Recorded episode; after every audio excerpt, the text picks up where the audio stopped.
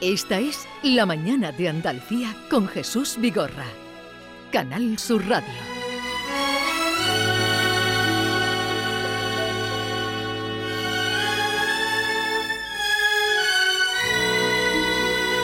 Once, cinco minutos de la mañana. Enseguida vamos a tener ocasión de hablar con María Dueñas, eh, escritora, que ha provocado tantas emociones desde que irrumpió en el mundo literario. Pero antes eh, vamos a retornar eh, o remontarnos a el año 2009.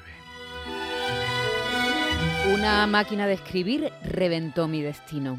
Fue una hispano Olivetti y de ella me separó durante semanas el cristal de un escaparate.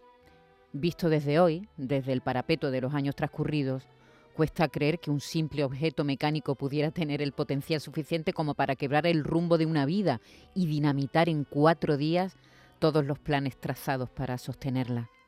Así fue, sin embargo, y nada pude hacer para impedirlo. No eran en realidad grandes proyectos los que yo atesoraba por entonces, se trataba tan solo de aspiraciones cercanas, casi domésticas, coherentes con las coordenadas del sitio y el tiempo que me correspondió vivir, planes de futuro asequibles a poco que estirar a las puntas de los dedos.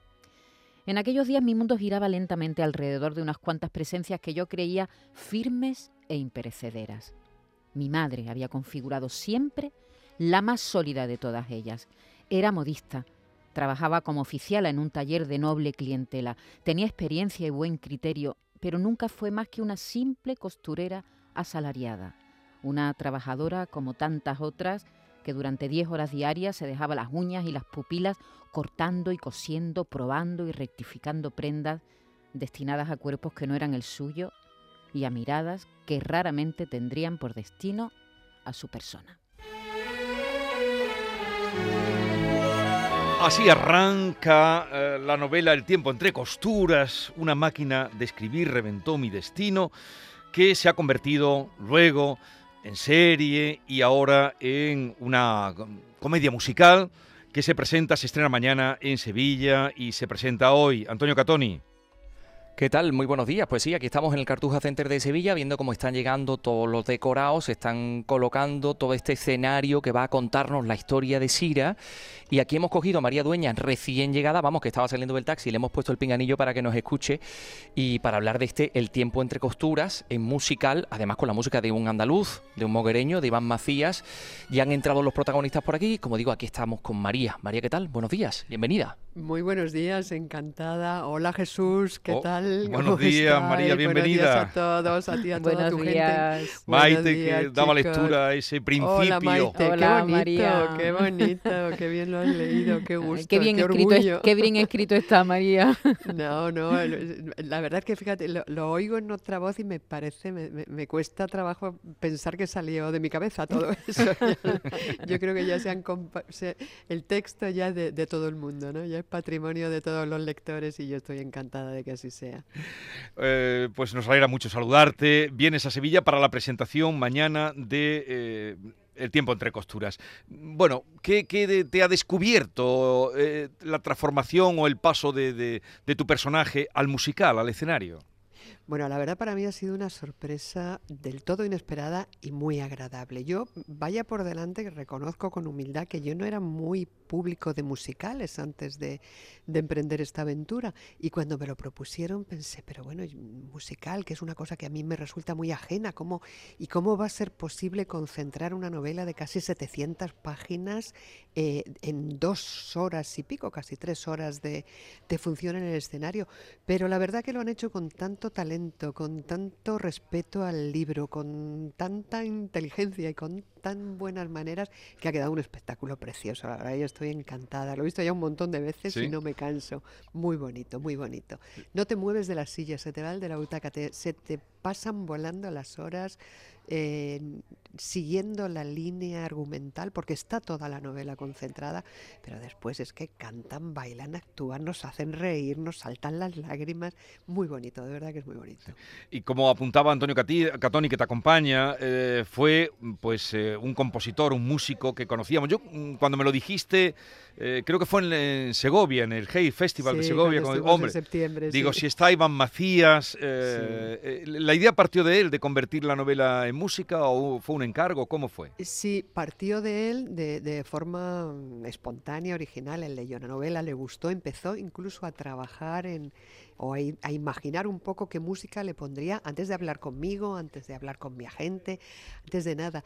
Y, bueno, y cuando tuvo claro que esto podría convertirse en un proyecto, bueno, salió con Beyond Entertainment, que es empresa también sevillana, con lo cual todo va quedando en Andalucía y en casa, y así se pusieron en contacto conmigo justo después del del confinamiento, yo creo que este virus nos ha cambiado la vida a todos y, de pronto nos lanzamos a hacer un montón de cosas que igual nos habríamos pensado de otra manera antes de la pandemia. Así que yo creo que tenemos muchas ganas, mucha ilusión desbordada por hacer cosas nuevas.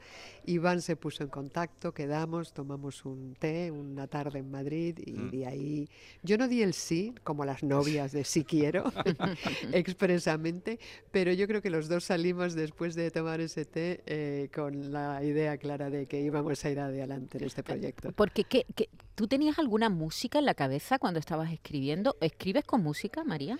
Mira, yo mm, cuando son escenas muy concretas de un escenario, de un momento, de algo que tenga que ver, sí que me pongo música, pero muy, muy repetida, de, de, del instante que yo creo que puede ayudarme a crear una atmósfera, pero con el con el tiempo entre costuras, claro, como son tantos escenarios, porque recordad que arranca en ese Madrid castizo mm. de, música de, verbena casi, ¿no? Y de, y de, chotis y, de zarzuela y casi. Después nos vamos a Marruecos, que nos suena un poco como a música andalusí. Después volvemos a, Madrid de la Segunda Guerra Mundial, pero entre extranjeros, todo mucho más sofisticado, mucha más música, digamos, de estilo más internacional, tipo swing, tipo tal. Y después nos vamos a, Portugal, donde todo suena a fado. Entonces, eh, hay una música muy diversa, pero Iván yo creo que ha tenido, bueno, con ese talentazo que él tiene, por supuesto, ha sido capaz de meter todo desde mm, tanguillos que ya, bueno, que va a poner, yo ya lo estoy viendo, va a levantar el escenario en pie, el, el, patio de butacas entero, Candelaria la matutera cuando la oigáis, que es una gaditana para comérsela, eh, y, después hay otros números más sofisticados con una música como más cosmopolita, eh, hay, bueno, no, bueno, lo tenéis que ver, lo tenéis que ver y lo tenéis que oír porque de verdad que es, es cautivador en todos los momentos. Bueno, vamos a recordar que se estrena mañana, estreno en Andalucía y estará hasta el día 29 de mayo en el Cartuja Center de Sevilla. Por cierto, ¿vendrá Iván Macías a, dirigir o, está en otra cosa pues ya? Pues la verdad es que yo, como acabo de llegar, no lo sé todavía. No tengo idea segura. Ha estado, desde luego, en, bueno, se estrenó el musical en Zaragoza, después fue a Valencia. Ahora ha estado en Madrid varios meses con un exitazo y, ahora viene para acá. Entonces, en principio, él sí estaba muy pendiente, por lo menos los grandes días. Ahora no he conseguido verlo todavía, pero casi convencida de que sí, de que andará por aquí. A ver, David también te quiere preguntar, David. María, buenos días. Ha estado, ha estado en Zaragoza, como dice Valencia. Eh, todas las críticas que leo de los que lo han visto, todavía no hemos tenido la oportunidad, coinciden en la construcción muy vistosa del escenario, muy elegante, pero sobre todo en la elegancia de las telas, que es el verdadero leitmotiv de la obra. En ese sentido, ¿te han gustado? Eh, ¿cómo, ¿Cómo has visto ese detalle tú en la escenografía? Las telas. Bueno, es, está, es precioso todo el vestuario. Además, es que Sira, bueno, ya la veréis en escena, es que cambia de ropa, de pelo, de, de todo cada instante. No sé cuántos cambios tiene exactamente, pero veintitantos. Y, con ella va cambiando todo como, el mundo. Como va cambiando el personaje, ¿no? Claro, se va, haciendo cada vez más sofisticada. Exactamente. Y entonces el vestuario eh, lo ha hecho Marieta, que es maravillosa, que acaba de pasar por aquí delante. Qué pena que no la tengamos para engancharla en un segundo y que os cuente. Ha hecho el vestuario de todo el elenco y luego los grandes cambios de Sira, los trajes de noche especiales, todo que son, son impresionantes, los ha hecho Lorenzo Caprile, que, que bueno, que ya sabéis que es un artistazo tremendo y entonces es espectacular, unas telas, un colorido. Además, mucho de lo que ha ido recopilando eh, los, trajes de Sira de, Laura Enrech, que es para comérsela en su papel, son muy, eh, muy vistosos, pero después es que hay cosas pequeñitas que casi no se nota el detalle, pero para que veáis con qué, con qué trabajo minucioso se ha hecho, hay mucha ropa de época, los tocados que llevan muchas de las actrices, eh, mm, bolsos, complementos, todo eso es auténtico de época.